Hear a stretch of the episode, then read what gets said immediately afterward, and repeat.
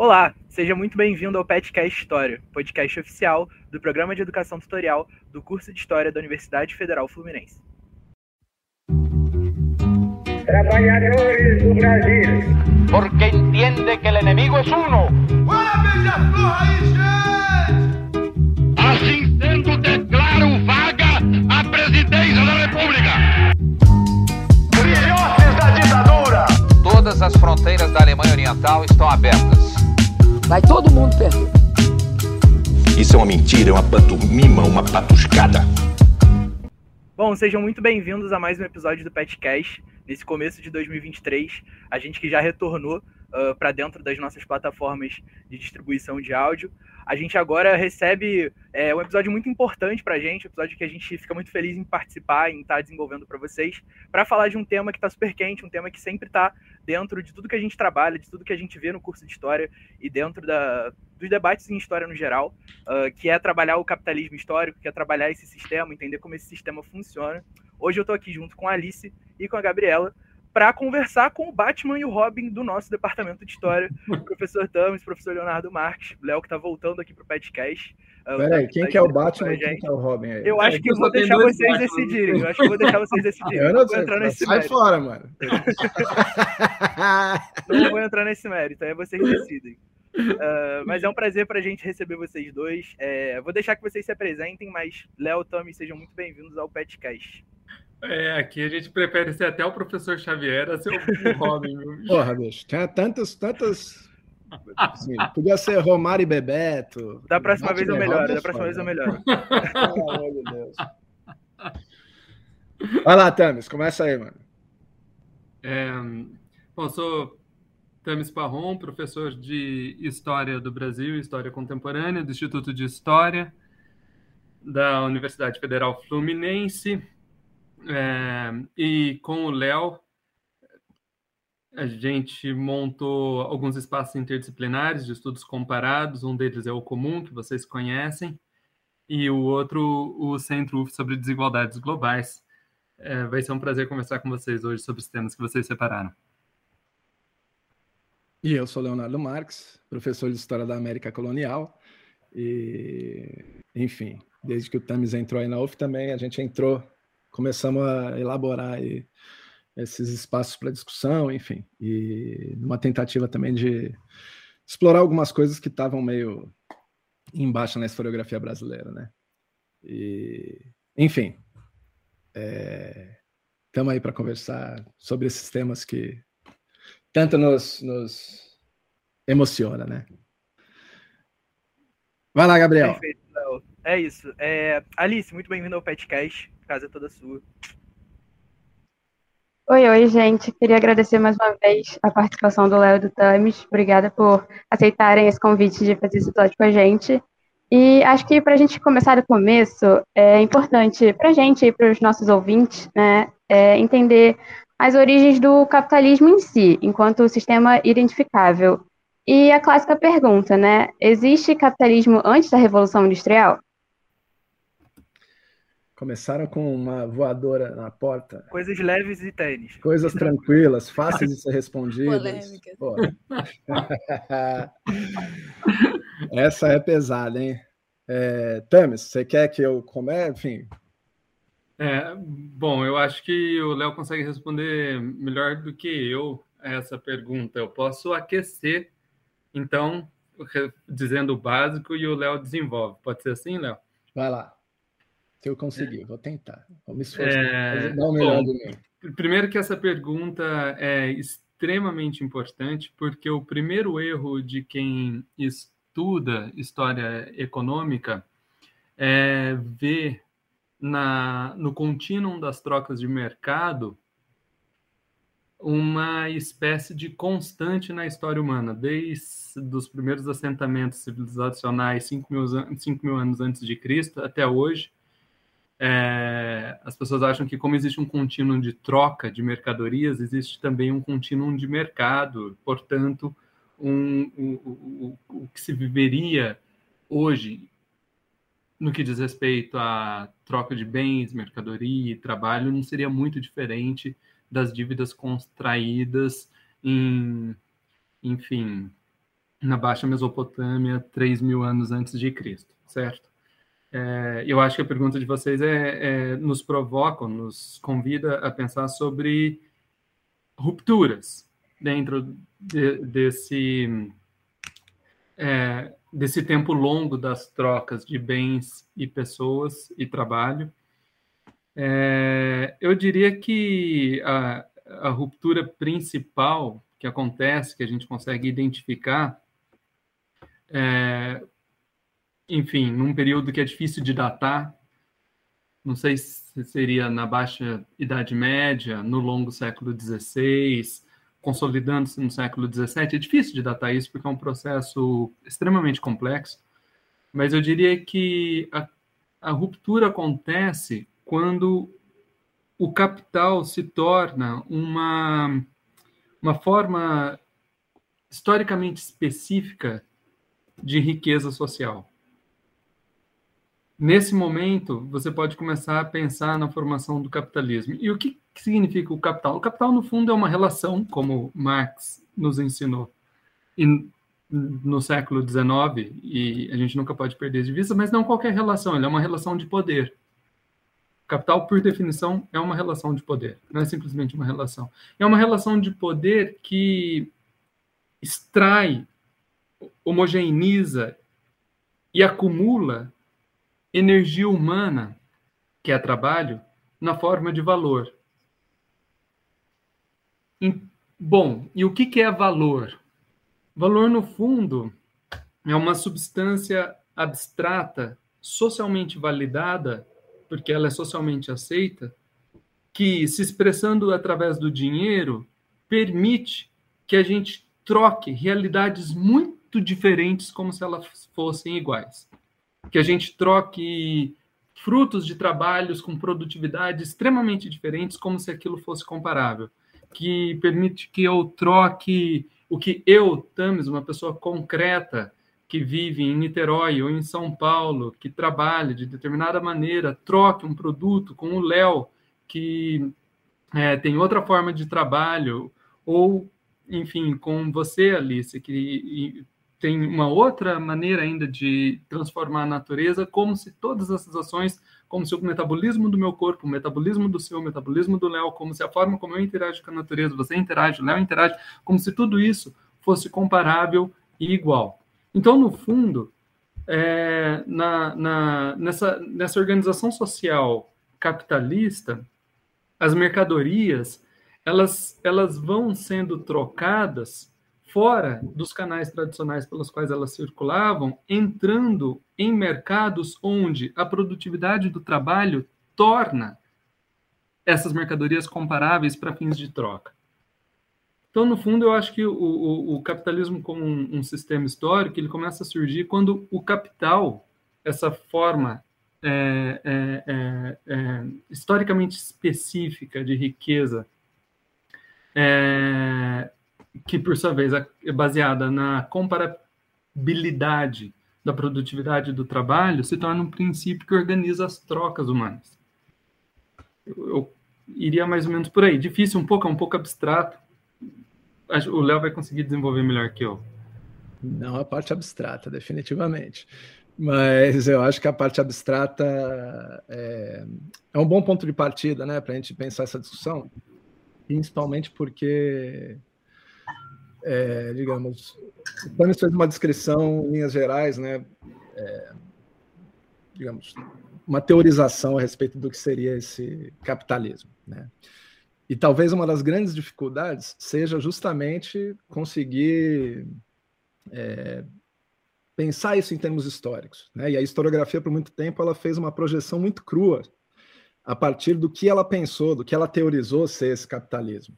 Né? É, com frequência, assim, enfim, tentando encontrar muitas vezes um motor único, ou um, né, e em alguma medida para achar justamente essa origem. Então, sei lá, você tem vertentes do marxismo, por exemplo, né, chamado marxismo político, Brenner, Ellen Wood, que são bem conhecidos entre marxistas latino-americanos, enfim, na verdade mundiais, mas é, tem uma certa aderência aí nos últimos anos entre os latino-americanos, né?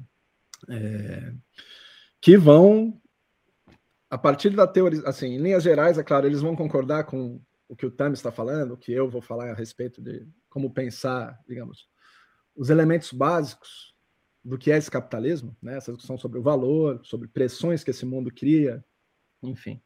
É... Mas a partir disso, digamos, localizam lá um ponto zero dessa mudança que seria lá no campo inglês. A partir do momento que você tem é, o fim do campesinato, né, um processo de proletarização, enfim, de transformação do campo. Eles vão inclusive elaborar a ideia de que um capitalismo agrário seria o primeiro momento dessa história do capitalismo enquanto sistema histórico. Para falar, ó, começou aqui, aí os caras conseguem pontuar exatamente onde começou. Né? Ah, é, foi no século XV, em determinadas partes do campo inglês, tal, tal, porque aqui você encontrou, você teve essa manifestação histórica de é, é, digamos, processo de proletarização e esse confronto entre capital e trabalho assalariado. Né? Tanto eu quanto o Tamis, é, enfim, se o Tamis discordar do que eu estou falando, pode intervir aí, Tamis, mas eu acho que a gente está mais preocupado, e isso foi se tornando mais forte, acho, nos últimos anos, né? é, em pensar a complexidade desse sistema. E aí, 1.0 é um negócio que não faz muito sentido. Né? E aqui, assim, a tradição dos análises vai um pouco por aí. Né? Os caras nunca é, pensaram muito em tentar encontrar um ponto zero, porque o processo, quer dizer, o capitalismo enquanto sistema histórico mobiliza processos de longuíssima duração, processos de não tão longa duração, enfim, combina e complexifica essas coisas, né? Em diferentes formas. E aí, é, não é questão de falar que essa transformação no campo inglês, por exemplo, não seja importante. Ela é importante, mas ela é apenas um momento de um de transformações sistêmicas muito maiores, né? inclusive algumas que antecedem isso. Quer dizer, você não compreende a transformação da Inglaterra sem compreender transformações é, nas formas de uso do dinheiro, novos instrumentos financeiros que surgem nas cidades-estados italianas, que, enfim, Brodel, Zubi, todos esses caras, para uma geração mais antiga era um negócio evidente para os caras, que aquilo ali era algo, um momento importante da história do capitalismo. Né? E é inclusive essa mobilidade do capital, digamos, essas inovações do capital financeiro que permitem que ele, muitas vezes, transforme de modo radical as condições materiais, né? enfim, a natureza. É... Então, essas coisas vão se combinando e se articulando no tempo. E aí não faz tanto sentido pensar num ponto zero. Né? É, muitas vezes a gente fica procurando ponto zero, porque de fato, digamos, isso é algo que Ellen Wood falava muito lá no Origem do Capitalismo. Né? A gente precisa encontrar um, um, saber onde ele começou, quando começou, se a gente quer terminar com ele. Né? É, tudo bem, mas enfim, já ficou mais do que claro que não é tão fácil terminar com ele. Né? E provavelmente não é tão fácil terminar com ele, em parte porque justamente ele não começou certinho nesse. Né? Os caras chegam com uma, um olhar, às vezes, muito simplista para o que é o sistema, uma fórmula muito acabada, né? É, e que, concreto, assim, em termos históricos, ele se manifesta de modo muito diverso, né? Então acaba deixando de fora é, muita coisa. Digamos que isso, a teorização que o Tam estava fazendo sobre como o capitalismo é, homogeneiza, num certo sentido, realidades distintas, acabou sendo projetada integralmente na história, de modo que, digamos, você precisa ter uma homogeneidade concreta para se identificar o que é esse capitalismo. Né? Mas no processo de fazer isso, você exclui a história do colonialismo, a história da escravidão na América, a história da disposição indígena. É... E o sistema vai se tornando uma, como se fosse uma, um negócio pequenininho que surgiu lá no campo inglês e que eventualmente vai se espalhar para o resto do mundo, mas que acaba. É aqui que é um dos problemas, eu acho. É, quer dizer, eu peguei o exemplo do marxismo político, né? Mas nesse ponto é o mesmo problema do pensamento liberal, de que ah, o que falta, sei lá, o problema é, do subdesenvolvimento da América Latina ou da África ou de outras partes do mundo é menos mercado. Os caras não estão operando com a categoria de capitalismo, mas é, num certo sentido, é como se a história do capitalismo para esses caras fossem é, não o confronto entre é, capital e trabalho livre, mas a presença de mercados eficientes, etc, etc. Tal, né? Mas nos dois casos, você tem uma régua que é utilizada para medir o resto do mundo. Né? Como se esse resto do mundo não tivesse feito parte do desenvolvimento do sistema desde o início, em alguma medida, ou ao menos partes dele. Né? É. É... Então, quer dizer, eu dei uma volta grande, mas por que que, assim, o Tamis falou, né? Ah, é difícil a gente, né? O que que é? Baixa Idade Média? É século XVII? É longo século XVI? É tudo isso, no fim das contas. Né? É tudo isso porque o sistema está se desenrolando e se transformando no tempo. Ele não é uma coisa só, enfim, estática. Né? Ele vai, se, acho... se modificando. É claro que ele tem traços comuns, que amarra essa história na longuíssima duração, né? Mas ele pô, passa por transformações estruturais gigantescas é, e combinações que alguma esse tipo de abordagem e aí tanto de parte do marxismo quanto do pensamento liberal acaba deixando totalmente de fora. Né? Eu acho que esse era um dos insights é, importantes de uma historiografia mais heterodoxa, digamos assim. Né? E muitas aulas, inclusive, nem marxista, e às vezes até é, nem propriamente de esquerda, né? mas que tinha mais, tinha um certo, uma certa percepção de como, é, em termos históricos, o sistema se manifesta de forma heterogênea. Né? Ele tem um impulso homogeneizante, mas ele concretamente Digamos, ele depende da diferença, num certo sentido. Ele incorpora uhum. essa diferença e articula, sincroniza diferentes tempos. Acho uhum. que isso que escapa. Né? Muitas vezes se projeta, eu acho, discursivamente, o que é um capitalismo ideal na história.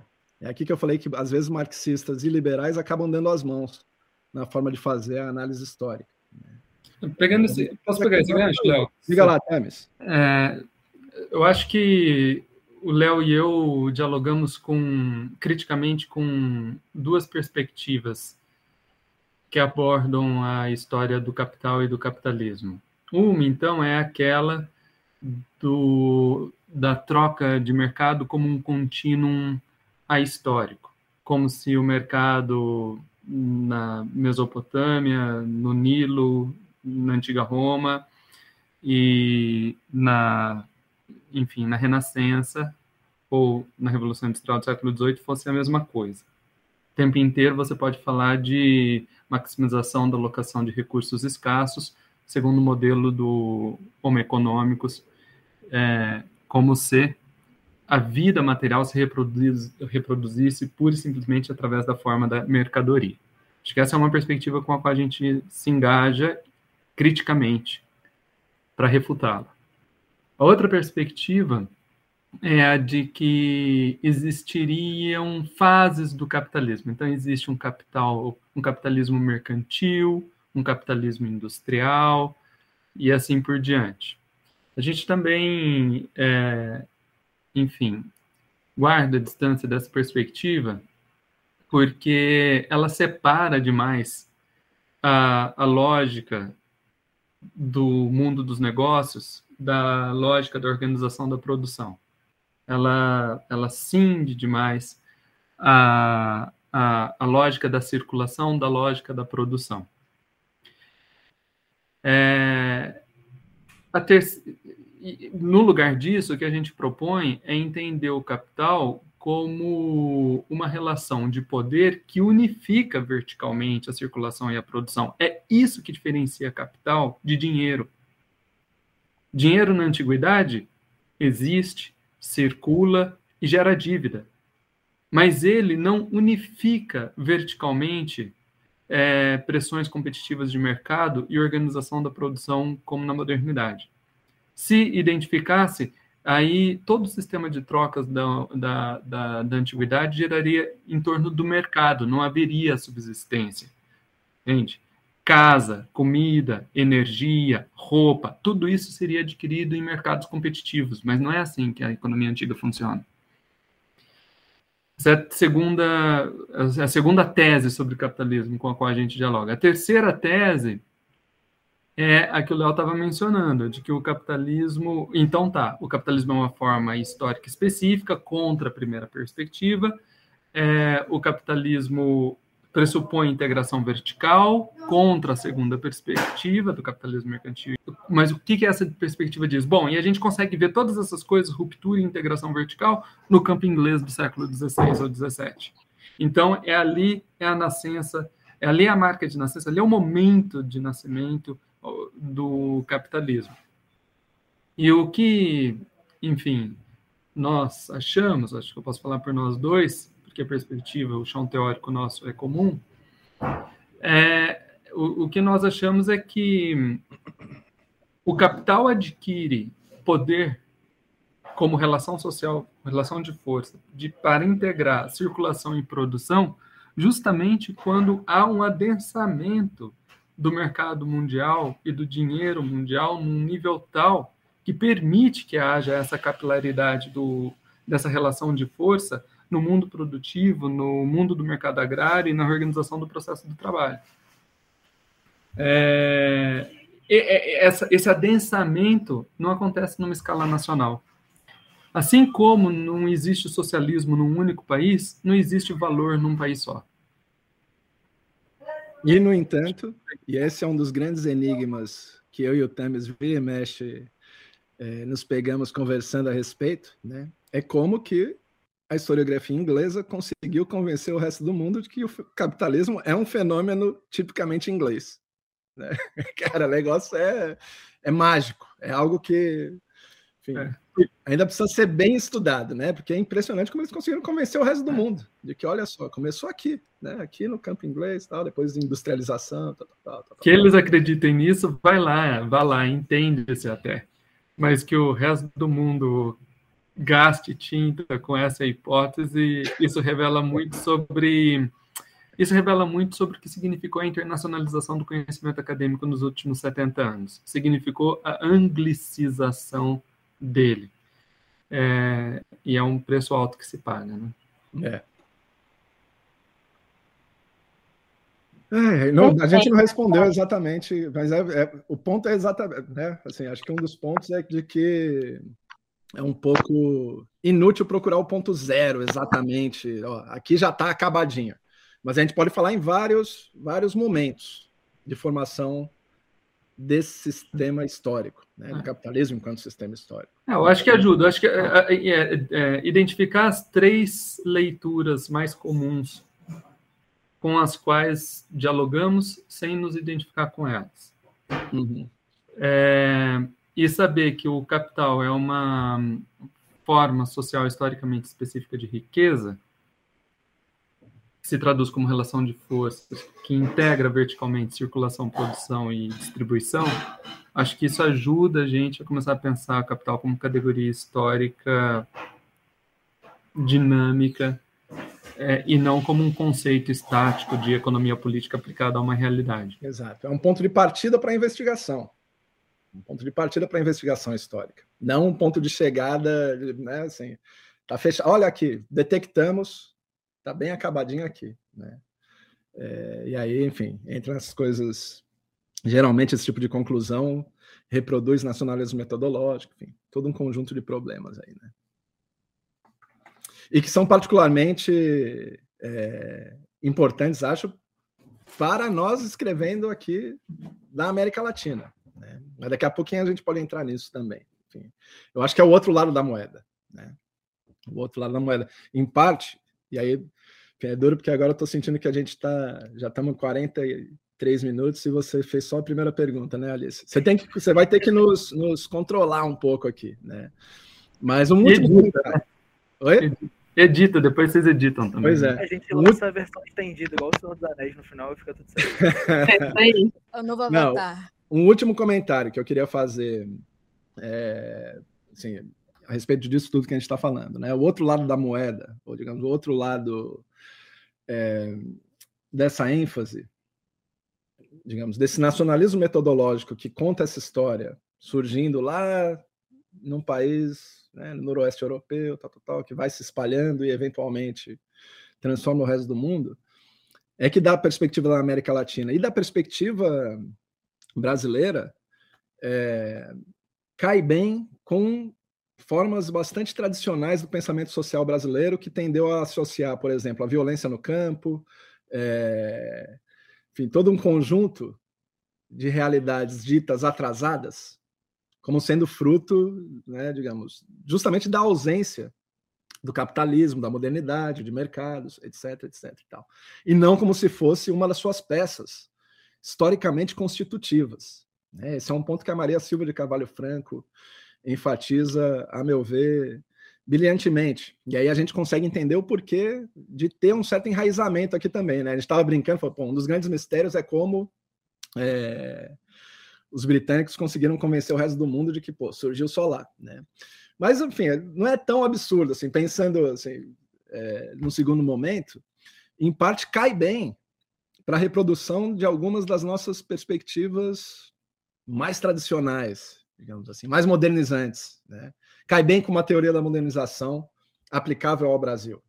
A gente precisa transformar esses casos de é, trabalho coercivo no interior, né, violência no campo, é, patronagem, todo um conjunto de características, um pacotinho de características que geralmente é mobilizado para se falar da não modernidade, do arcaísmo desse espaço, que pode ser o Brasil colonial, mas pode ser muitas vezes o próprio Brasil contemporâneo.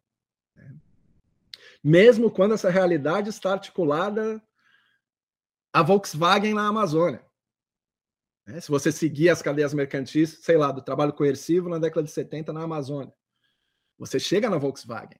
No entanto, em algum momento, o pensamento social vai lá e opera um corte que fala: até aqui é arcaísmo, daqui para lá temos modernidade. E não como se isso fosse. O capitalismo é o conjunto de relações. É esse conjunto de relações. Acho que esse é o ponto. Sim, é claramente uma, uma discussão muito ampla, mas vocês conseguiram trazer um pouquinho dela muito bem para gente. E agora eu passo para a Gabi trazer o nosso próximo tópico. Olá, ouvinte. Eu não tinha dado as caras aqui nesse episódio, depois de meia hora, mas tudo bem. É, o Tamis e o Léo acabaram me quebrando um pouco, porque eles pegaram a minha pergunta e já falaram. Mas sempre tem mais coisa para falar. Sempre tem mais coisa para falar, né? É, então, agora que a gente já entendeu alguns dos elementos que caracterizam o sistema capitalista e por que, que a gente já está falando de capitalismo bem antes da Revolução Industrial, eu acho que é legal para o nosso ouvinte entender as particularidades de estudar o capitalismo dessa forma, é, a partir do capitalismo histórico, né? Então, é isso, né? Quais são as contribuições que esse campo pode trazer para a gente que estudar de uma outra maneira a gente não vai conseguir chegar, né? Então, tipo, falar sobre o sistema mundo em oposição a essa questão do nacionalismo metodológico, quais são as contribuições que isso vai trazer para a gente que a gente acaba ficando muito limitado se a gente não pensar o capitalismo como exatamente um sistema mundo, né? Integrando todas as partes do planeta e se desenvolvendo num processo que é longo, que não é uma coisa, não é um elemento em um lugar, não é o capitalismo e a sua manifestação na Inglaterra, a forma que ele se manifesta no Brasil, né? É todo uma coisa muito complexa, muito maior e que vai não vai se desenvolver é, nacionalmente, né? Mas de uma forma integrada, né? O para mim, sempre que eu penso em capitalismo histórico, eu penso na frase assim, tá tudo conectado. Esse é exatamente o meu pensamento. Aí tá mesmo. Eu posso começar por essa frase aí? Pode. Tá tudo certeza. conectado. É, a diferença entre a perspectiva do capital, enfim, vamos chamá-la assim, vai, perspectiva do sistema mundo, é, que estuda capitalismo histórico, e diversas outras perspectivas que estuda capitalismo, sem nenhum qualificativo, é que a perspectiva do sistema mundo não projeta conceitos estáticos sobre a matéria histórica. Pelo contrário, existe um esforço obsessivo em preencher as categorias do conhecimento de concretude histórica até fazer com que essas categorias se modifiquem e se tornem dinâmicas. Então, você não vai encontrar, é, na perspectiva do sistema mundo, é, definições de capital, terra, trabalho, a moda de manual. Mas você vai sempre perceber que as pessoas procuram decifrar quais são as relações sociais em movimento que estão sendo iluminadas pela palavra capital, quando eu falo de capital, digamos, no Mediterrâneo no século XVI, ou quando eu falo de capital na, no Atlântico do século de 1880, ou quando eu falo em capital também no Atlântico, mas em 1880. A composição do capital mudando muda o conjunto de relações às que você colocou, Gabriela, às quais a categoria se refere. Então, existe sempre um esforço muito grande de fazer com que a categoria, as palavras, os conceitos, é melhor até a gente usar o termo conceito em vez de categoria. Categoria passa uma imagem de, de semântica estática. É, mas há uma preocupação muito grande em usar os conceitos e forçar os conceitos para fora de si mesmos em direção à realidade a qual eles se referem. Então, por isso os conceitos ficam meio cambiantes. Não tem nada a ver com aqueles conceitos estáticos de manual de economia. É, agora, quando que o conceito estático interessa? Principalmente quando você faz estudo quantitativo. O Piketty, Thomas Piketty, o economista francês, ele jamais teria conseguido escrever o livro O Capital no século XXI sem mensurar o que ele chama o, que, o, o capital. Só que o capital, como relação social, é incomensurável. Você não mede relação social. Então, o que, que ele faz? Ele define capital como propriedade. E aí, capital vira uma coisa. E aí, virando uma coisa, ele consegue dizer se essa coisa aumentou, se essa coisa diminuiu, como é que ela está crescendo e assim por diante. É outro tipo de estudo que leva a alguns lugares, leva a algumas descobertas interessantes. Por outro lado, apaga é, uma série de elementos. É, a obra dele é, abre flancos a uma série de críticas no que diz respeito à compreensão do capitalismo histórico, como Léo e eu, inclusive, uma vez tivemos ocasião de colocar em um texto que se chama Os Sete Pecados Capitais da Literatura sobre Desigualdades Globais. É, Acho que é mais ou menos isso, né, Léo? Como que você vê essa questão do capitalismo é histórico? enfim, é duro que a gente vai ficar variações de um tema, né? Mas tudo chamaram nós dois, era isso que ia acontecer, né? É porque aqui não é Batman e Robin, é dois Batman. Exato. É... Ou dois Robins também. Você viu que o Robin pegou aí, ninguém quer ser o Robin. o Robin tá embaixo. Até o final desse episódio alguém vai ter que ser o Robin. Não, não, não. Para com isso. Mas o. o enfim, a própria ideia de capitalismo histórico, né? Eu acho que é interessante ver como o Wallerstein, é, que foi a figura que começou a falar mesmo, assim, usar o termo, né? Capitalismo histórico. Ao que ele estava se opondo, que era exatamente isso que o Tamis descreveu aqui. Você pega lá o comecinho do é são as duas palestras que ele deu lá, que é o capitalismo histórico e civilização capitalista, né? Comecinho do capitalismo histórico, ele começa explicando isso, né? Falando, ó, é impressionante como nos dias de hoje a gente tem dois procedimentos muito comuns. Né? Um deles é esse que o Tamis falou: você pensa, teoriza o que é o capitalismo enquanto um sistema, é, digamos, ideal e simplesmente transforma isso numa fórmula para se detectá-lo historicamente. Né? E o segundo procedimento, ele fala que são um pessoal que olha para o sistema hoje, inclusive, né? mudanças recentes do sistema para aí tentar também, novamente, fazer a mesma coisa, num certo sentido, projetar na história essa teorização, né? em vez de tentar reconstruir historicamente, que é o que ele vai tentar fazer. Né? É claro que vários marxistas têm uma crítica interessante ao Wallerstein, inclusive porque, num certo sentido, ele, não, ele, digamos, fez um movimento de reconstrução histórica do que é o sistema, mas abdicou, por exemplo, de teorizar o que é o valor. Né? Digamos, é há críticas interessantes do pessoal que é mais envolvido com uma discussão sobre teoria crítica do valor, enfim, que o Tamis também está enfiado aí nos últimos tempos, bastante, né? E que fala de como o Wallerstein acabou abdicando é, dessa dimensão, digamos assim, né? Só que eu diria que foi um movimento, na verdade, da historiografia.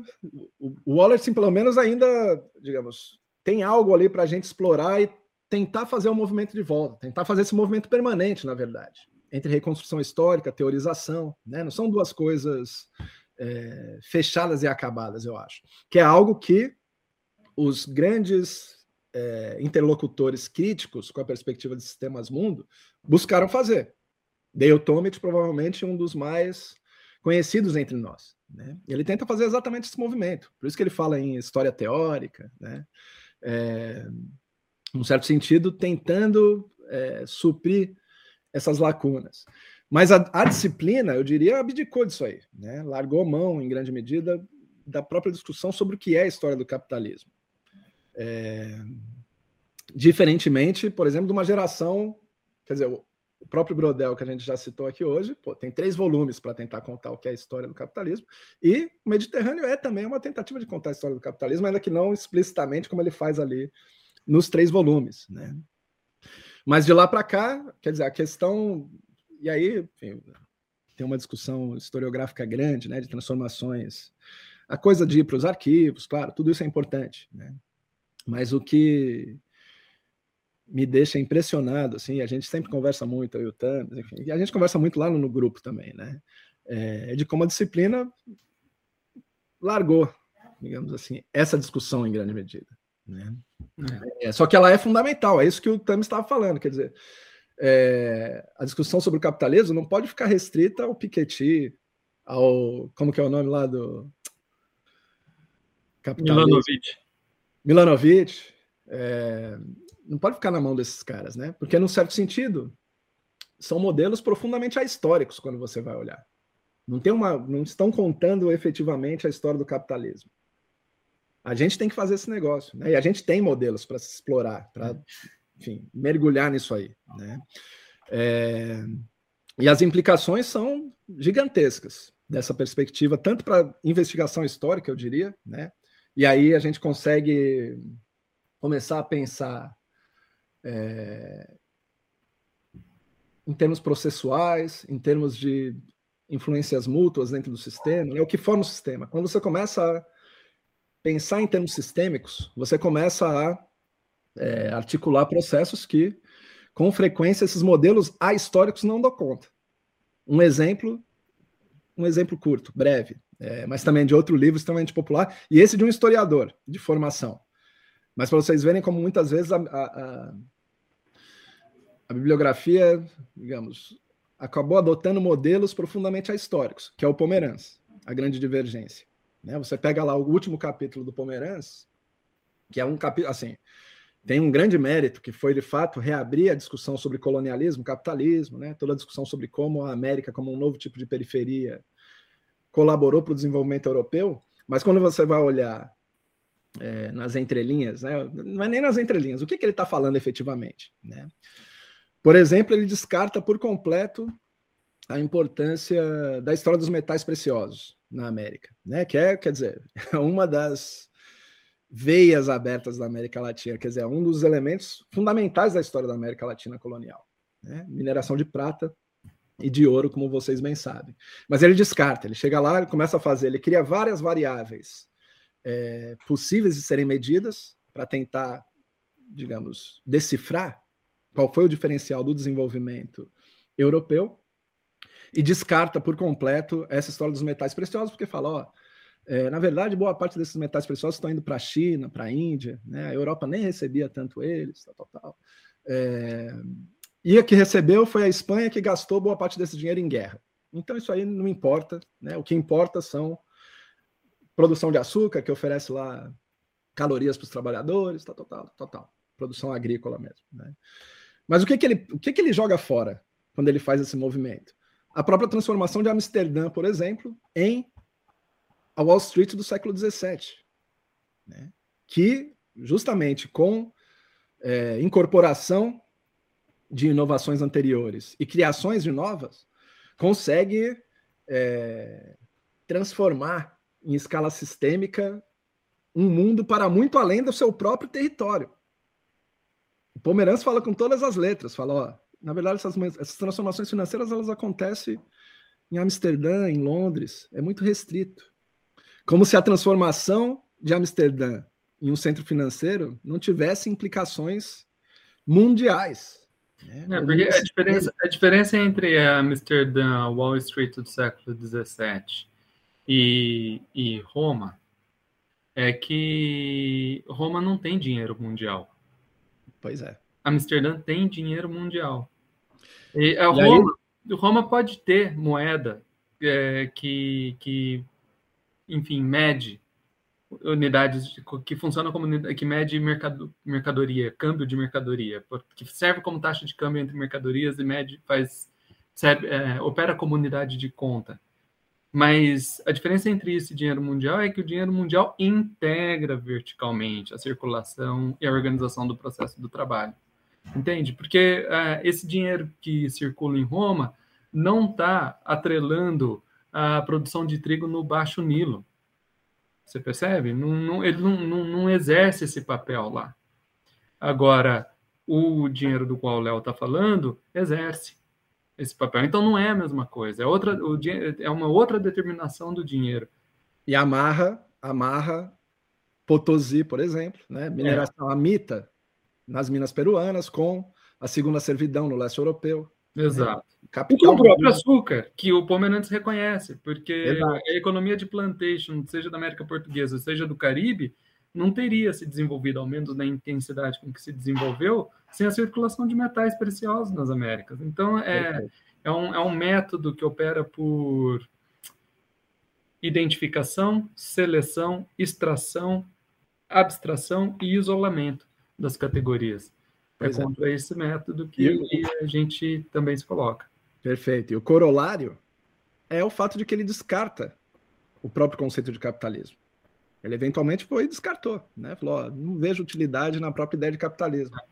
Porque no fim das contas ele está projetando é, essas categorias de modo ahistórico, tal qual faz a economia política. É, aí é o primeiro modelo do qual a gente estava falando. Exato. Entender troca de mercado como um contínuo histórico em que os fatores trabalho, mercadoria, terra, é, dinheiro são simplesmente realocáveis como unidades abstratas, não são relações sociais mais. Pois é. E aí, assim, o, o ponto que eu. Quer dizer, por um lado, você tem uma abertura, num certo sentido, né? Não, não diria nem. A gente não está reinventando, a gente não está tentando inventar a roda aqui, né? É, são coisas que estão lá. Você leu o Brodel, você leu o Wallerson, os caras estão falando dessas coisas, né? É, mas abre um caminho para além do que eles fizeram, inclusive, né? Para quando a gente for, assim, quem está interessado, historiadores explorando recortes mais específicos, porque esses caras de fato estão tentando contar a história do mundo como um todo, né? É, mas mesmo para aqueles que estão explorando, sei lá, é, a história da expansão da fronteira do ouro no Mato Grosso no século XVIII, que é o que eu acabei de explorar, enfim, é duro, né? A gente só pensa nos exemplos do que a gente mesmo faz. Mas você pode articular é, aquilo a processos bem mais amplos, né? E aí perceber os significados mundiais de processos locais, né? E vice-versa. Então você vai pensando em termos é, mais amplos e as implicações políticas para se pensar o presente são gigantescas. Né? Eu estou com medo agora de entrar numa discussão que vai é, talvez destruir perguntas posteriores que vocês tenham em mente, né? Mas, mas é, por, um exemplo só para fechar, né? É... Toda discussão... Não, acho que eu não vou entrar, não, gente. Melhor vocês cortarem isso aí da conversa, senão vocês não vão ter o que perguntar depois, a gente já está se estendendo. Mas eu ia entrar na discussão sobre, sobre é, problema ambiental hoje, né? Que eu sei que Ah, você... então aí você vai Não, não engolir vai entrar, não. Espera mais um pouquinho. Deixa para lá, vamos segurar. Vamos segurar. espera, espera. Mas beleza, assim, eu acho que é, o Thomas falou algo que é, é muito válido pra gente. Eu acho que enquanto na nossa formação mesmo de historiador, a gente tem um pouco de dificuldade de elencar isso, que é justamente às vezes a gente colocar esses elementos, né? Trabalho, mercadoria, terra, dinheiro, uh, como se fossem a parte, né? Como se não fossem fatores sociais. Eu acho que isso, isso para mim ficou bem relevante. É, eu tive a oportunidade de fazer uma matéria com o Thomas sobre desigualdades globais, e aí ele mandou a gente ler esse, esse livro querido aqui do, do Milanovic. E aí, quando a gente entrou mesmo nesse livro e quando a gente começou a ter acesso a esse debate que vocês, que vocês estavam pontuando agora, inclusive que é um debate que o algoritmo vai colocar pra gente é, com, quando vocês falaram do Piketty, com certeza o Paulo Cogos vai acabar parando nesse episódio, porque ele é viciado em xingar tudo que aparece Piketty, então seja bem-vindo ao podcast, Paulo Cogos. Mas. É... Aliás, deixa eu só fazer um parênteses aqui. Certa vez o Gabriel, comentando que teve que ler o livro para você, tá? falou que o, o Milanovic era o Elon Musk da bibliografia. Vou chegar, vou chegar nesse ponto, vou chegar nesse ponto. Puta, já tô dando, já tô dando spoiler, caraca. E aí, basicamente, quando a gente teve contato né, com, essa, com essa bibliografia, assim, é, pensando mesmo o debate sobre desigualdades globais ali, alinhado mesmo com uma análise do capitalismo, a gente consegue enxergar que, mesmo dentro da academia, ainda existem alguns pontos fora da curva, assim, de, de observar é, esses conceitos e ver que esses conceitos não estão integrados nesse debate, às vezes, né? E, e, é um exercício que, não, que aparenta ser fácil, né? Assim, quando a gente fala, parece que a gente faz isso automaticamente, mas é, chega nesse ponto que o Léo falou, né? O próprio Milanovic falar que a gente vai conseguir explorar recursos em outros planetas e tudo mais, acaba virando uma coisa meio fora da, da bolha da realidade.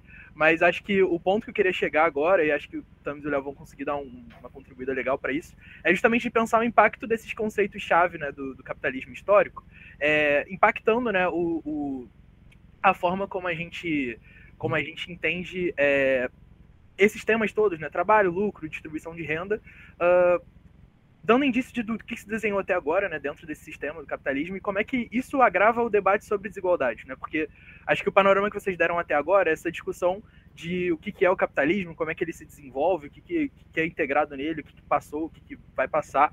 Mas quando a gente fala do debate sobre desigualdade, qual é o papel que esses elementos têm, né? Como é que eles impactam uh, dentro dessa história do capitalismo, né? Como é que essa história do capitalismo está alinhada ao debate sobre desigualdades hoje? E mais ou menos por esse lado. É, posso fazer um breve comentário sobre isso, Gabriel? É, espero que tenha sido útil na sua formação a leitura do Milanovic. Não, foi bastante, foi bastante, com certeza foi. Olha que ele chama, ele fala essas coisas aí de outros planetas, capitalismo seguindo indefinidamente, e chama qualquer proposta de decrescimento, qualquer coisa desse tipo de pensamento. De utopia. Né? Cara, sem vergonha. É, é, é. Ah, é o, o Milanovic diz que enfim, a gente pode explorar recursos de outros planetas ou que é, qual que era a outra posição dele também sobre ah, agora eu não vou lembrar. Enfim, ah, que qualquer tentativa de prever o padrão de desgaste ambiental no capitalismo é inútil. E aí ele dá um é, exemplo pífio de uma é do de Jevons, eu acho, é que, do Jevons. que estocou papel na casa dele. Enfim, como se a obsessão do Jevons fosse um problema nosso. Agora, eu acho que, no fundo, Léo e eu nem estamos falando muito das categorias ou dos conceitos que a perspectiva do sistema mundo usa. Por exemplo, o, o conceito de própria economia mundo, o conceito de hegemonia. O que a gente está dizendo é que a perspectiva do sistema mundo muda o modo como você opera com os conceitos usuais de todo mundo. Trabalho, terra, capital e assim por diante. Vou dar um exemplo relacionado às desigualdades. Você talvez se lembre, Gabriel, a literatura das desigualdades diz que houve um momento é, muito importante no capitalismo do século XXI, no qual as desigualdades se reduziram. E chama esse momento de grande momento nivelador. Né? É um, entre, enfim, 1930, entre a crise de 29 e a metade da década de 70, as desigualdades teriam diminuído no mundo. Bom, eles dizem não assim no mundo em abstrato, mas no mundo medido. O mundo medido são os países do centro do capitalismo, em geral. Então, seria uma crítica pueril minha dizer a eles que eles não estão olhando para a África ou para a América Latina, porque eles simplesmente estão falando do mundo mensurável, o mundo que oferece os dados que eles perseguem. Esses dados são referentes a padrão de vida, o que eles dizem é que o padrão de vida, isto é, aquilo que você consegue comprar com o poder de compra do seu salário, aumentou durante aqueles 40 anos. É, se, eu não faria então a crítica do, sobre o que acontece no resto do mundo. Eu vou olhar para o espaço que eles estão olhando. Ora, quando eles dizem isso, que as desigualdades diminuíram, o que, que eles estão deixando de dizer? Que ao longo desses 40 anos, o mais valor, enfim, a energia humana abstraída, como trabalho abstrato, se materializou assimetricamente em favor do capital. Mesmo que tenha havido diminuição da diferença no padrão de vida entre as pessoas nos países desenvolvidos, houve, no entanto, um aumento brutal entre ah, o capital que cada família consegue acumular e o capital materializado na forma de poder do Estado, na forma de tecnologia de ponta. Não sei se eu me faço claro. Então, ah, enquanto há um nivelamento do padrão de vida, há uma assimetria crescente entre o poder de mobilização coletiva do capital e o poder de mobilização coletiva dos trabalhadores. Isso não aparece de repente nos anos 70, como se fosse um, um, raio partindo de um céu sem nuvens. Isso é construído naquela época. Ora, é justamente por causa do aumento espantoso, gigantesco, da desigualdade no coração do grande movimento nivelador que o Adorno montou uma, toda uma filosofia para refuncionalizar as categorias da, do pensamento filosófico a fim de adequá-las ao grande problema do seu tempo, que era o aumento da desigualdade e não a diminuição dela. Agora, como pode ser que todos os economistas falem grande diminuição da desigualdade e o Adorno monte um sistema filosófico para tratar o aumento da desigualdade no mesmo espaço ao mesmo tempo? Isso acontece porque o Adorno está olhando para relações sociais. Os economistas estão olhando para conceitos fixos e dados mensuráveis, concretos, visíveis, empíricos e comparáveis. Acho que com esse exemplo dá para entender bem o que a perspectiva do sistema mundo faz. O Adorno não era da perspectiva do sistema mundo, mas a, o ponto de partida não é diferente. É o mesmo, porque tanto o Wallerstein como o Adorno, no fundo, o que queriam é fazer com que os conceitos de análise transcendam a si mesmos em direção ao real. E isso os economistas não são treinados para fazer. Fazer só uma, uma pequena não, adição aqui. É... Enfim, que eu, claro, concordo integralmente aqui com o que o Tami está falando, e acho que é exatamente um dos pontos fortes é, da perspectiva de sistemas mundo, né? que é o fato de que Wallerstein e vários dos que dialogaram criticamente com a perspectiva, colocar estruturas do conhecimento no coração do projeto. Ou seja, pensar suas próprias categorias permanentemente, né? para pensar é, o que, que é herdado e o que, que reproduz o próprio sistema. Né? Essas estruturas do conhecimento, ela reproduz o sistema no tempo. E quando a gente pega boa parte dessa bibliografia sobre desigualdades, que, enfim, também concordo com o Tamis, traz coisas extremamente interessantes, né? Ajudou em vários elementos aí do debate público, etc, etc e tal. Né? Mas dificilmente, assim, ela não faz esse movimento de pensar suas próprias categorias. E ele é absolutamente fundamental se a gente quer pensar esse problema a sério. Né? Ela não faz é, esse movimento. E nesse sentido, ela carrega elementos muito próximos daqueles que o próprio Wallace estava combatendo na sua época, ou o próprio Marx estava combatendo na sua época, né? que é a naturalização de determinadas formas de se ver e de se pensar o mundo, que passam a se apresentar como, como as coisas são. É por isso que o Milanovic pode ficar é, classificando certas coisas como pensamento mágico, etc, etc. Porque é, né, o mundo é assim. O mundo é impossível ser desse outro jeito aqui. Então ele vai reproduzindo, e aí a gente consegue ver uma certa continuidade até, né? elementos de continuidade entre a economia política do século XVIII, teorias da modernização no pós-segunda guerra, e boa parte desse, dessa bibliografia, desse pensamento sobre desigualdades globais hoje. Porque não fazem esse movimento de criticar as próprias categorias. Né? A despeito de uma longa tradição, enfim, uma longuíssima tradição. Né? A gente está falando de sistemas mundo, mas é uma, Marx é um dos caras que está fazendo isso, enfim, vários outros estão fazendo isso nas ciências sociais, o Adorno, enfim. É... Mas, justamente porque talvez seja, inclusive, é... tem um elemento bastante radical, né, na forma como isso é colocado. E aí a gente entende até o porquê é... de não ter tanta aderência. Né? O dia que tiver toda a aderência que merece ter, provavelmente a gente vai estar se encaminhando para um outro mundo, de fato. Né? É. Exatamente.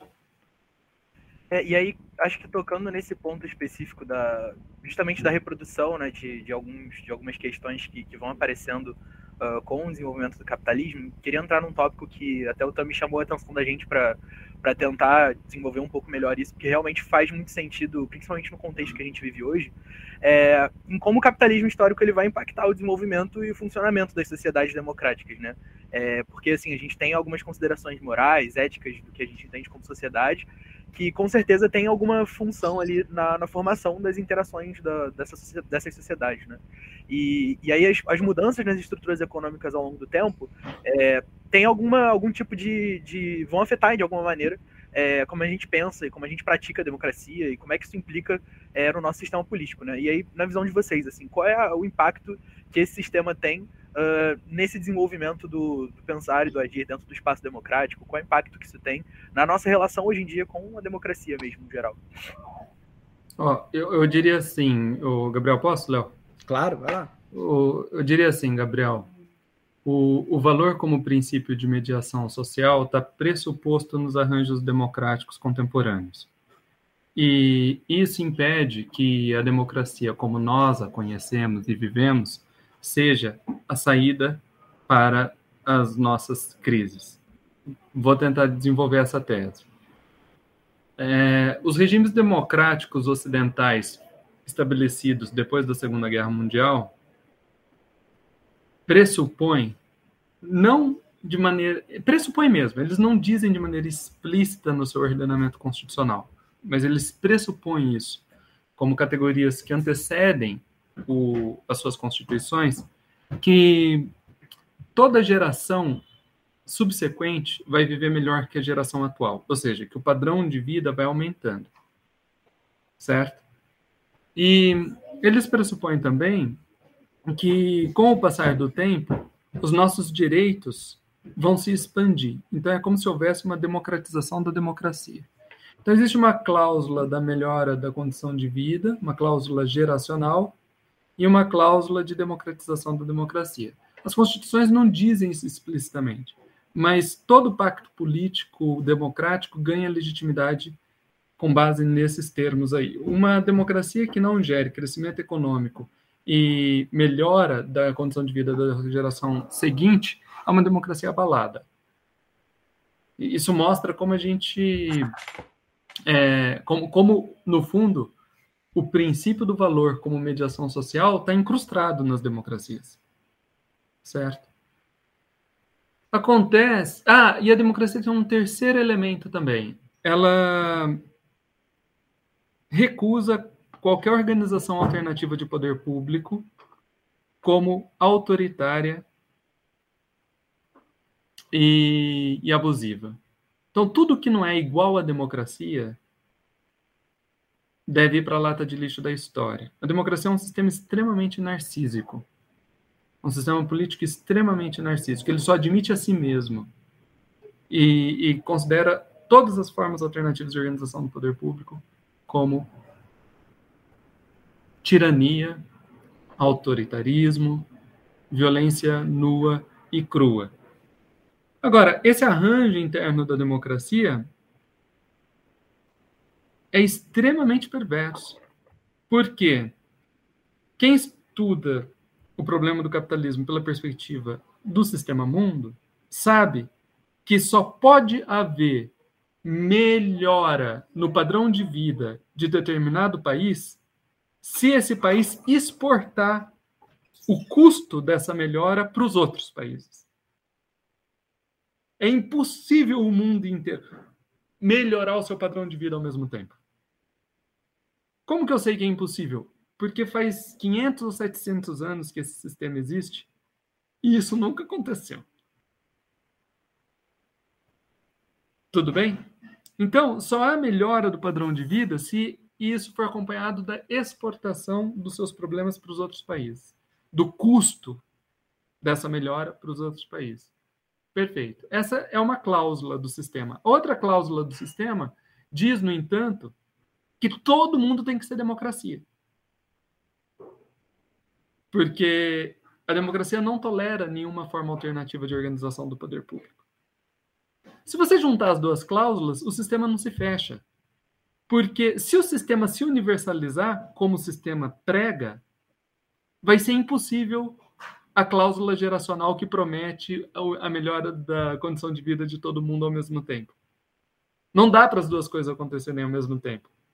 E não é à toa que a democracia entrou em crise quando ela se universalizou. É, na década de 70, mais ou menos um terço do mundo era considerado democrático. Com a queda das, das ditaduras da América Latina e do Mediterrâneo, e depois com a queda da União Soviética, esse número saltou para 60 e tantos por cento. Então, houve um movimento de universalização da democracia como forma de convívio ético e, e regime de poder.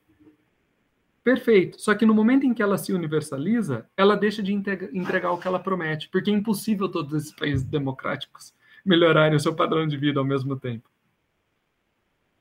Então, a democracia é um regime que é, é perverso porque ele promete algo que não entrega e impede você de pensar alternativas a ele. Com isso, não quero dizer que alterna... devemos buscar alternativas no autoritarismo. O que eu quero dizer é Acho que... que a gente tem que tomar cuidado, daqui a pouco vem a galera do Vamos Invadir o Planalto, e aí é, a gente... É, o que eu quero dizer é que a, o sistema democrático baseado, ou o sistema democrático que incorpora o princípio do valor como forma elementar de mediação das relações sociais é perverso, porque ele promete que não entrega e impede você de pensar alternativas a ele fora dos seus próprios termos. A gente estamos, portanto, presos numa gaiola conceitual. Mas então vamos entrar na, é, na discussão do, do colapso ambiental, né, que está muito atual agora no século XXI. E quando a gente fala de capitalismo, né, a gente está falando de um sistema que não só é, explora a natureza, mas que tem nessa relação predatória com o meio ambiente um elemento intrínseco do seu surgimento, do seu desenvolvimento e da sua manutenção também, né? Então a gente não consegue pensar como se fosse algo, né? pensando a gente aqui, como se fosse algo que dá para corrigir e dá para manter o capitalismo dessa forma, né? Então, já respondendo a pergunta, mas perguntando novamente, é possível a gente dissociar o capitalismo do colapso ambiental?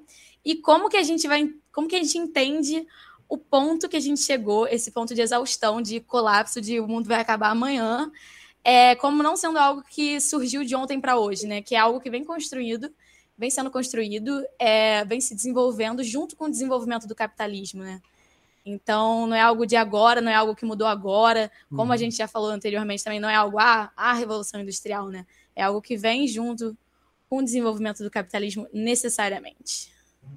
Perfeito. É, vou até conectar aqui com algumas coisas que tem a ver com muito do que o Temes estava falando também, né? Sobre é, essa impossibilidade, essa universalização e ao mesmo tempo a impossibilidade é, prática da sua existência, é uma impossibilidade física também, né? É aqui que a discussão ambiental, ambiental entra é, na ordem do dia. Enfim, ela está coisa do antropoceno pegou, né? Gerou muita discussão nos últimos tempos. Enfim, é, tá na ordem do dia mesmo e está cada vez mais recorrente, né? Eu lembro quando eu comecei a dar aula na UF, eu perguntava no comecinho do semestre, 2016, quem já tinha ouvido, ouvido falar de antropoceno.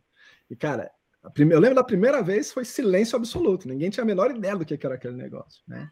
E se perguntar É, agora. hoje, em dia, hoje em dia sabem no ensino médio, assim, o, o- a turma Pois que eu é. tava no ano passado, terceiro ano, sabia o que era Isso, isso que eu ia falar, o conceito entrou no ensino médio. Sim, sim. Não, é, virou repertório de redação. A É, galera tá, a começa a galera tá redação estudando com Enem. antropoceno. Pegou, pegou e pegou muito rápido. Enfim, e é bom que tenha pego, né? Quer dizer, ele estimula de fato a discussão, o debate está super aberto. E ele, quer dizer, abre inclusive um certo espaço para suas críticas. Não sei o quanto dela é absorvida. Aqui a gente volta um pouco para a mesma discussão, só que no viés ambiental, né?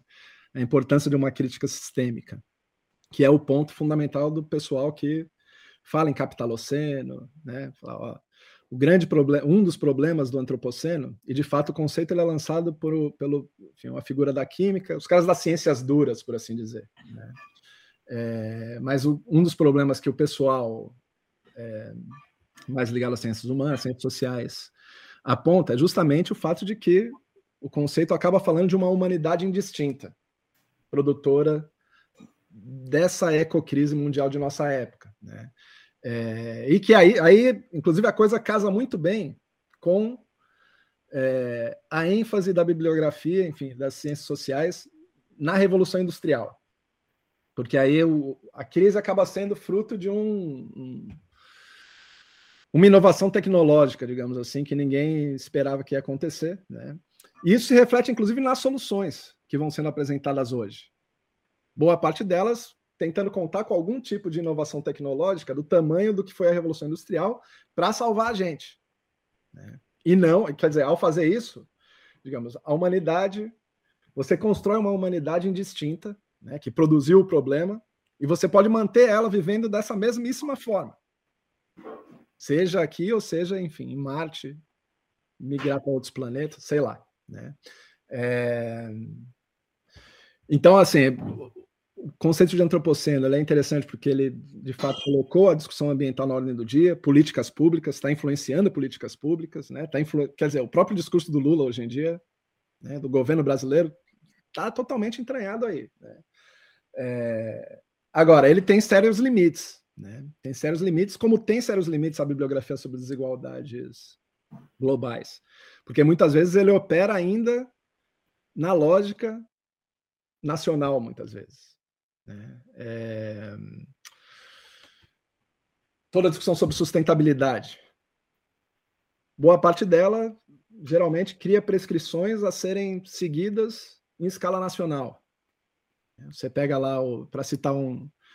Eu acho que recorrendo ali a alguns autores a gente consegue visualizar melhor, né? Mas tem uma, uma discussão que eu acho bem interessante a partir do livro lá do Jerry Diamond, e que eu e o Tamis a, a gente chega a mencionar rapidamente lá no, no texto dos Sete Pecados Capitais, né?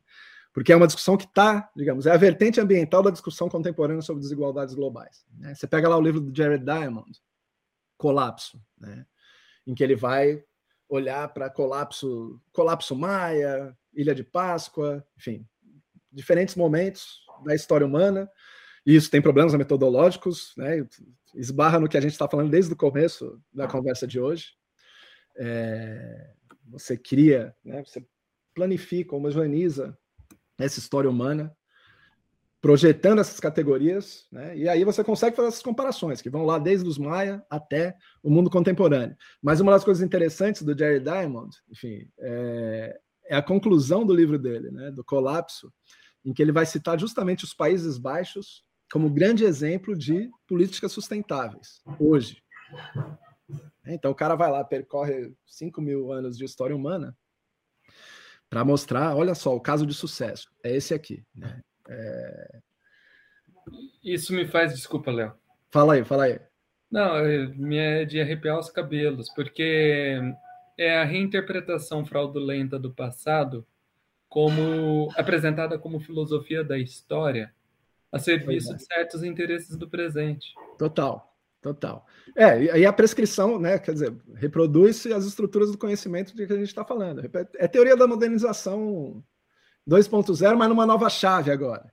Né? E aí boa parte dessa discussão de sustentabilidade, assim, eu acho que tão, estão corretos há vários críticos de esquerda, digamos, do antigo terceiro mundo, né, das periferias e semi-periferias, falam assim, pô, vocês destruíram à vontade e agora a gente né, não podemos, porque enfim, é uma crítica. É, é, às vezes ela toma uma forma meio caricata, mas ela tem um, um, um fundo de verdade aí. Né? Mas o, o, problema principal ali do Jared Diamond, e essa crítica, um dos caras que fala disso é o, o John McNeil, lá, o historiador norte-americano, história ambiental, nada a ver com comunismo, não sei nem se com esquerda, credenciais liberais é, indiscutíveis, né? Mas ele fala exatamente, fala, ó, tudo bem, os Países Baixos podem ter os, os, as políticas sustentáveis, etc, etc e tal, mas o que são os Países Baixos? Né? Quais são as suas indústrias? A indústria do chocolate, por exemplo. Aonde são sentidos os efeitos ecológicos da sua produção de chocolate? Ou da sua pecuária, enfim, do seu, do seu crescimento econômico. Elas são sentidas em outros lugares do mundo. Né? Quer dizer, o cacau é, é sentido na, na é, é, Costa do Marfim, enfim, é, partes da África ou da Amazônia, né? A alimentação, a produção de soja é, que alimenta boa parte desse crescimento desses trabalhadores, etc., também é sentido em outras partes do mundo. Né? A gente não está muito longe do que foi o capitalismo. E aí voltamos, estamos voltando para a nossa conversa inicial, né? aquilo que o Tamis tinha falado sobre a capacidade do capital de verticalizar a produção de forma a transcender fronteiras políticas tradicionais. Então, assim como os Países Baixos no século XVII, e a gente citou o exemplo de Amsterdã lá atrás, né? assim como Amsterdã dependeu de mineração em Potosí, segundo a servidão, produzindo cereais é, no leste europeu, os Países Baixos hoje, digamos, existem em função de um conjunto de relações muito maiores do que próprio, os, próprios, os, próprios, Países Baixos. Né? E isso, é, inclusive, em termos de apropriação da natureza. Então, os efeitos ecológicos eles são sentidos para muito além do que são os Países Baixos. Então, quer dizer, você ficar prescrevendo, criando uma fórmula é, de políticas sustentáveis como se elas pudessem ser universalizáveis, tal como a democracia pode ser universalizável, que o Tânia estava falando, né? ela é uma ficção, né? ela é totalmente fictícia. Para isso ser possível, ela dependeria de uma reconfiguração radical das nossas formas de viver, enfim, de tudo isso. Né?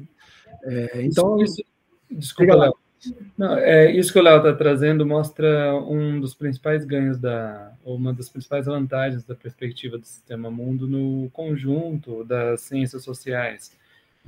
É, muitos analistas tomam a, o Estado Nacional, as fronteiras nacionais, como o, a unidade de análise deles, não só de observação, mas de observação e de análise. Eles fecham a análise ali. É, a própria autoimagem ideológica da democracia como um sistema que entrega à geração seguinte padrões de vidas melhores do que tem a geração atual é pressuposta na, na, no nacionalismo metodológico que isola o país do resto do mundo. E quando eu fiz a crítica à democracia, era exatamente o mesmo tipo de crítica que o Léo está fazendo agora. Porque você só melhora o padrão de vida, você só constrói uma Holanda aparentemente ecossustentável se você exporta o custo da melhora do padrão de vida ou da ecossustentabilidade nacional holandesa para fora das suas próprias fronteiras. É, e é um descolamento, assim, é, como que isso foi possível, né? Em alguma medida, isso foi fruto. E esse é um ponto lá que o Timothy Mitchell levanta no, no Carbon Democracy, que eu acho bem interessante, né? É, a transição para combustíveis fósseis, um dos seus efeitos, para além, é claro, do efeito do problema que a gente está vivendo hoje, né? Mas ele produziu efeitos ideológicos também. A hum. ideia produziu efeitos nessas estruturas do conhecimento, né? A ideia de que você pode crescer infinitamente, o petróleo ele apareceu como uma, um, um, recurso que simplesmente parece infinito, exportável, né? fácil de ser transportado. O mundo inteiro poderia se é, modernizar. E isso se ficou profundamente arraigado. Esse é um dos pontos que a gente termina lá o, o, texto que a gente fez junto, né, Thames? É. É, você olha, por exemplo, o Piketty, e a gente até debateu isso aí numa mesa é, mais ou menos polêmica, né? É, porque nosso interlocutor ele estava querendo insistir que o Piketty não, ele discute agora a questão ambiental. É diferente lá do livro anterior dele, né? Mas que discussão ambiental é essa, né? Essa discussão ambiental ela aparece ali lateralmente. A pergunta é como, quais são as bases materiais das suas propostas, ou seja, como ela seria possível em termos físicos, ecológicos. O planeta pode sustentar um sistema de, enfim, é, um sistema renovado de finanças, tal como está sendo enfim, proposto aqui, né? de, de, enfim, é, de crédito, etc, etc e tal. Né? Um dos pontos centrais, eu acho, de boa parte dessa bibliografia que a gente está mencionando aqui hoje, né, é, é, de que essa história do dinheiro tem implicações materiais claríssimas. Uhum. É, mas isso foi descolado, foi descolado nas estruturas do conhecimento. Por isso que o debate é fundamental, né? ele é essencial. Que bom que está se discutindo antropoceno, etc, etc, etc e tal. Né? Mas a perspectiva de sistemas mundo é uma das que nos ajuda justamente a, primeiro, transcender esse nacionalismo metodológico que permanece profundamente entranhado, mas transcender também é, essa incapacidade de reenraizar os processos históricos nas suas bases ecológicas mais profundas, né? que sempre estiveram aí, mas que ilusoriamente foram é, apagadas, né? deixadas de lado, enfim, é uma, uma coisa lateral, digamos. Assim. É, digamos que se o fetichismo é todo, se todo esquecimento é um fetichismo, a democracia do carbono, a economia do carbono criou um fetichismo 2.0, né? É isso aí. E a gente fetichiza a natureza como nunca nenhum ser humano jamais fetichizou. A gente fetichiza a mercadoria como nunca nenhum ser humano jamais fetichizou é. nos séculos anteriores. Perfeito. E aí, pô, o conceito de capitalismo é absolutamente fundamental para a gente conseguir pensar essa questão a sério. Né? E aí, quer dizer, é um momento também para a gente para nós, enquanto historiadores, refletirmos sobre como a gente pensa o que é esse capitalismo. Eu acho. Né? Ele está. É, o debate, pelo menos, está abrindo caminho para a gente perceber alguns limites das nossas metanarrativas, digamos assim. Mas, enfim, aí eu já vou entrar numa discussão. Vai sair um pouco aqui do nosso, do no... da nossa coisinha aqui. Perfeito, você tocou em todos os pontos que eu queria que você tocasse. É, você foi fazendo um checklist aí? É, não, tava tá aqui na outra aba aqui do, do doc aberto, mas eu acho que é isso, eu acho que um dos pontos essenciais de a gente pensar o colapso ambiental diretamente relacionado com o capitalismo é a gente desmistificar essa perspectiva de que a culpa é do ser humano, esse, essa natureza humana destruidora e não sei o que lá, porque a gente acaba caindo em soluções, exatamente como você estava falando, soluções tecnológicas. Então vem o maluco e fala que a gente vai pegar a água da lua, sei lá de onde que a gente vai pegar é. água. É, mas, perfeito. Mas você vê como as coisas estão totalmente integradas, né? Completamente. se você, você. Essa ideia de antropoceno e de uma humanidade indistinta, ela. Digamos, o elemento capitalismo se torna um conceito absolutamente central para essa discussão, para a gente conseguir historicizar isso, né? conseguir mostrar que, quer dizer, o que está produzindo a crise? É uma humanidade indistinta ou uma humanidade organizada numa certa forma? Perfeito. Um momento histórico, um sistema histórico específico. Então, quer dizer, amarra com a nossa discussão que a gente começou lá atrás, né? No fim das contas, tudo isso está profundamente imbricado aí, a meu ver. É, e a gente acaba caindo também em soluções, é, como a questão do crédito de carbono, soluções que o próprio capitalismo apresenta para a gente, mas que não são o suficiente para a gente reverter o ponto que a gente chegou agora. E aí a gente acaba colocando é, povos e, enfim, modos de viver que são completamente diferentes do capitalista, que não, não tem como igualar, não tem como falar que eles estão tendo o mesmo impacto, e a gente achata tudo e fala que está todo mundo ah, o peixe, meu Deus. Ah, os povos tradicionais que fazem pesca artesanal estão causando o mesmo impacto nos oceanos do que a pesca industrial. Não tem, não tem como, né? A gente acaba caindo em soluções de que são muito individuais, né? Que não pegam a questão inteira, né? Então, eu acho, eu acho isso muito importante a gente atrelar a questão ambiental ao capitalismo, né? Essencialmente capitalista. Perfeito. É interessante essa questão, porque é, na arqueologia e na antropologia existe um debate forte sobre o momento em que o homem se opõe à natureza né, e, e, passa a tratar a natureza como algo distinto de si mesmo. Quando teria acontecido isso? É, na Revolução do Neolítico? Quando teria acontecido isso? Com a sedentarização urbana das, daquilo que nós chamamos de primeiras civilizações? É, ou teria acontecido no alvorecer do capitalismo no longo século XVI, para a gente usar uma baliza média? Né? Ah, é, e essa, essa questão é super relevante, mas, de novo, o que se perde de vista, eu acho, é que, independentemente do momento em que passa a haver uma, uma, uma ruptura entre homem e natureza, em que o homem torna a natureza objeto da sua ação, a ruptura que o capital provoca é de outra natureza. E achar que essas que, que, que há uma, uma única ruptura, adotando como unidade de tempo o neolítico, do neolítico até hoje, é, nos coloca de novo no campo dos falsos universalismos da que, que a gente mencionou no começo da conversa, que tratam é, trocas como um contínuo histórico, regimes de trocas como a mesma coisa. É o mesmo tipo de falso universalismo. Ela carrega uma concepção de, de natureza humana, inclusive, embutida, específica, né? É, que se apresenta como universal. Como se fosse fácil de, de dizer né, o que é a natureza humana. Enfim. Vou fazer um marchando do nosso ministro da Fazenda. O é. último livro do Haddad, O Terceiro Excluído, tem uma hipótese de que o primeiro objeto que o humano realmente produziu e que do qual ele se diferencia para se organizar como uma coletividade cultural foi o próprio homem e não a, a natureza objetiva extra-humana. O fogo. É, então vale a pena conferir.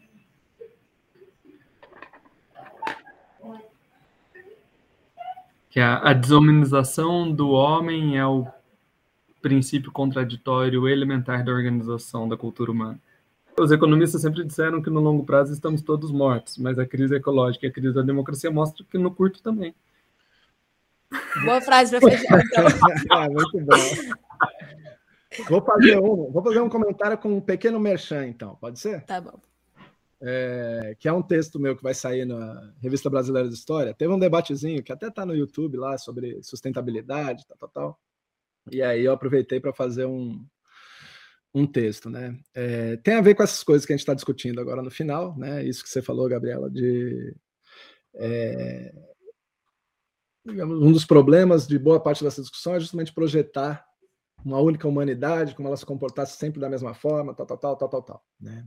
É, a gente está argumentando aqui que o capitalismo é, é um momento específico e é a raiz da crise, né? de longe. É... O outro lado da moeda é que se o capitalismo é um momento histórico, então houve muitos outros mundos e existem até hoje.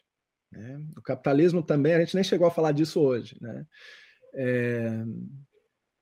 Mas eu acho que o Tamis concordaria comigo aqui pelas conversas que a gente já teve, etc. E tal, né? O capitalismo também não pode ser pensado como um sistema absoluto absoluto no sentido de que ele já, digamos, a sociedade, digamos, uma, um dos problemas de boa parte das teorizações do que é o capitalismo hoje é justamente criar um mundo excessivamente reificado, como se tudo operasse de acordo com a sua lógica, né? Mas um dos argumentos que a gente discutiu aqui hoje é de, justamente ele se apropria, inclusive, de diferentes tempos. Então, num certo sentido, a diferença, ele pode, é claro, é, tirar vantagem né? Os processos de acumulação podem tirar vantagem é, da existência da diferença, mas muitas vezes sem eliminá-la. A gente vê isso na história da América colonial. Né? É... sistemas de, de organização indígena que persistem e que, num certo sentido, subsidiam, por exemplo, a mineração da prata. Né? Mas que não são, quer dizer,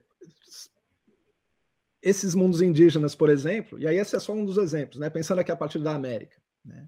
eles se manifestam hoje em dia, se manifestam nesses movimentos sociais, enfim, diferentes movimentos sociais. Né?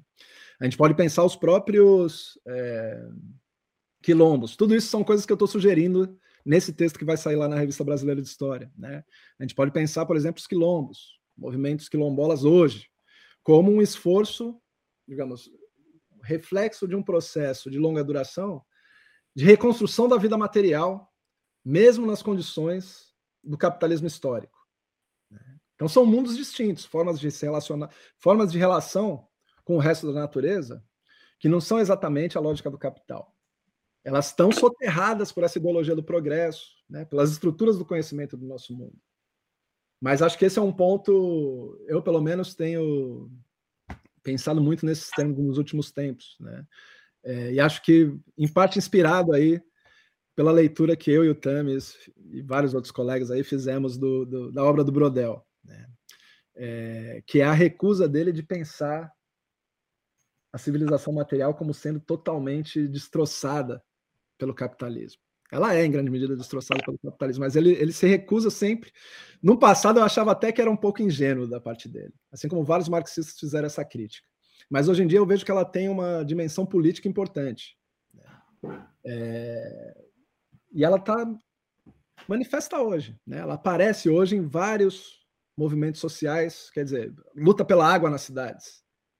É uma tentativa, um esforço de reconstrução de uma vida material né? Que está destroçado. o gancho, a gente tem um episódio de podcast sobre isso. É, vocês podem entrar aí no, no perfil do, do Merchan. Um merchan sobre Merchan. Guerra da Água na Bolívia, se eu não me engano, saiu na metade do ano passado. Pode subir aí a homepage do PET que a gente tem episódio postado sobre isso.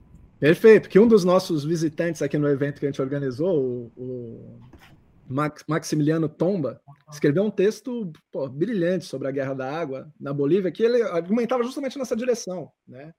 É, a guerra da água ela é a luta, é, digamos, de curtíssima duração dessas populações que estão lá, mas são, ela é também a luta do Ailu. Ela é uma luta ancestral, né, que permanece viva. Então, nesse sentido, que eu acho que. E aí, aqui é a minha nota levemente otimista que você estava pedindo. Né? É, quer dizer, a gente, eu acho fundamental a gente não subestimar o que é o capitalismo enquanto sistema histórico. Né? De fato, é... essa vida material, é duro porque eu estou lançando a ideia aqui de vida material sem a gente nem ter discutido ao longo do programa. Né? Mas, digamos, esses mundos, esses vários outros mundos que existem antes do surgimento do capitalismo, e que não são o capitalismo, a despeito do que economistas políticos digam, enfim, da projeção dessas categorias para, para esses outros mundos, né?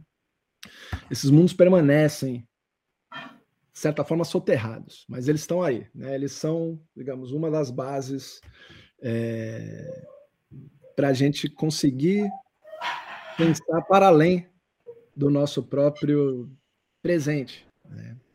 É, enfim, vou parar aqui por essa nota. Quem tiver interesse pode dar uma olhadinha que eu desenvolvo um pouco mais lá no texto.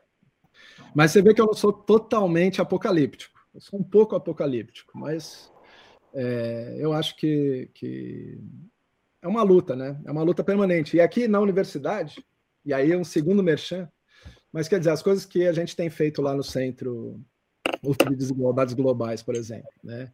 É, que é a ideia de, de conhecimento participativo, estava lá numa das, das diretrizes de fundação do centro, mas que combina com ecologia dos saberes, Boa Ventura, enfim.